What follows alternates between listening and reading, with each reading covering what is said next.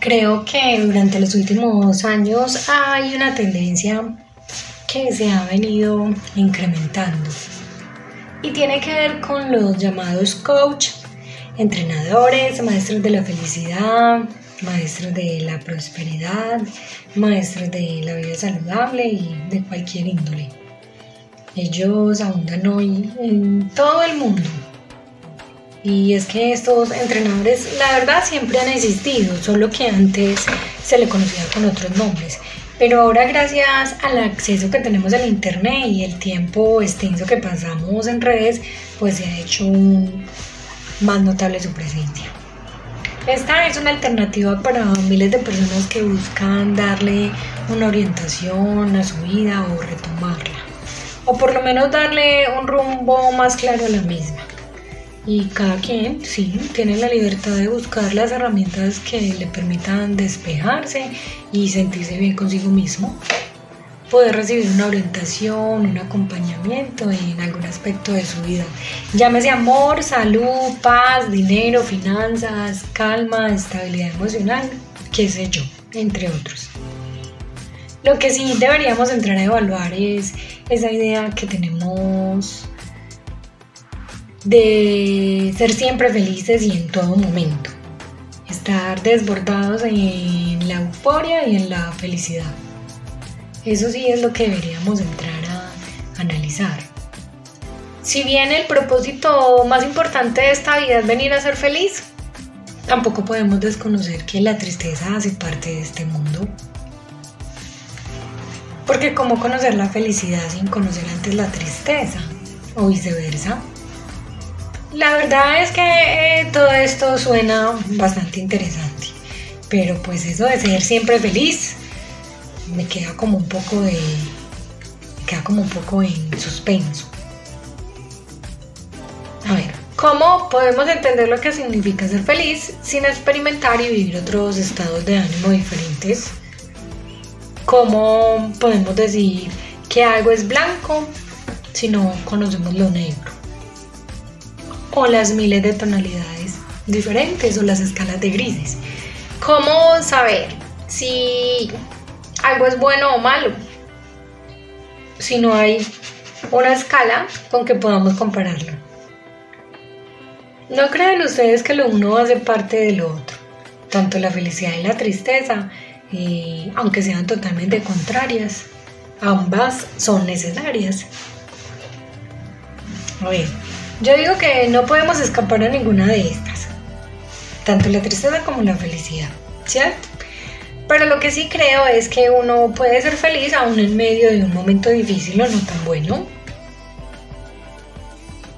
Se puede ser feliz aún estando con el alma rota. Uno puede sonreír aun cuando se sienta caer a pedazos. Aun cuando las cosas no sean como lo quisiéramos. Pero es que nos gastamos la vida entera buscando y buscando la felicidad. Y desconocemos que entre más y más se busca, la estamos es alejando, estamos haciendo todo lo contrario. Pero es que por años y años nos han enseñado que la felicidad es que todo marche bien, la felicidad es no tener problemas, la felicidad es no pasar por un momento de crisis económica, por un momento de por un momento complejo de salud y muchos más ejemplos. Pero debemos entender y ser conscientes que este concepto de felicidad está un poco desbordado. Uno puede ser feliz aún en medio de la tristeza, porque mi felicidad depende solo de mí y no del otro o de las circunstancias. Las circunstancias son eso, circunstancias, momentos, y siempre van a estar cambiando todo el tiempo. Entonces, eh, la felicidad podemos decir que es una decisión que se toma, mientras que el me siento feliz es una cuestión del ánimo que va ligado por esas mismas circunstancias. La verdadera felicidad viene desde adentro, desde lo profundo, es algo intrínseco. Así que nada, permitámonos esos espacios en, en el que los días son lentos, tristes, nublados, en donde pareciera que el sol no quiere salir, esos momentos que nos ponen a tambalear en la vida, esos momentos que finalmente nos ayudan y nos permiten tener otras perspectivas de la vida misma.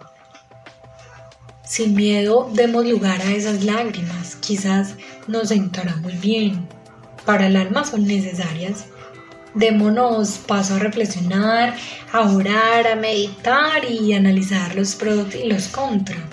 Porque seguramente lo que hoy somos es gracias a esas épocas de oscuridad y esos días de desesperanza, pero que aún así, si lo queremos, se puede apreciar lo verdadero, lo significativo y lo valioso de ese hecho o de esa circunstancia. No todo tiene que ser al nivel de la locura y de la euforia, claro que no. Este plano terrenal se trata de altas y bajas, de ensayo y error, de caminar o perderse en el camino, de caídas y de levantarnos, de un paso a paso, de ir sorteando a la vida misma y cómo se va presentando. Entonces, que la felicidad sea una consigna y un estilo de vida, pero tengamos cuidado que no siempre vamos a tener a estos guías, a estos maestros, a estos coach de luz, a estos coach de vida. Porque si bien es importante un acompañamiento que ellos hacen con nosotros, Solo usted y yo somos los únicos responsables de enfrentar la vida y de tomar nuestras propias decisiones. Las decisiones que no podemos postergar y las decisiones que solo a usted y a mí nos corresponden. Recordemos que uno puede tener todo lo que quiere en la vida, pero no tenerlo todo al mismo tiempo. Así que vivamos, seamos felices riamos, lloremos, pero no dejemos de vivir la vida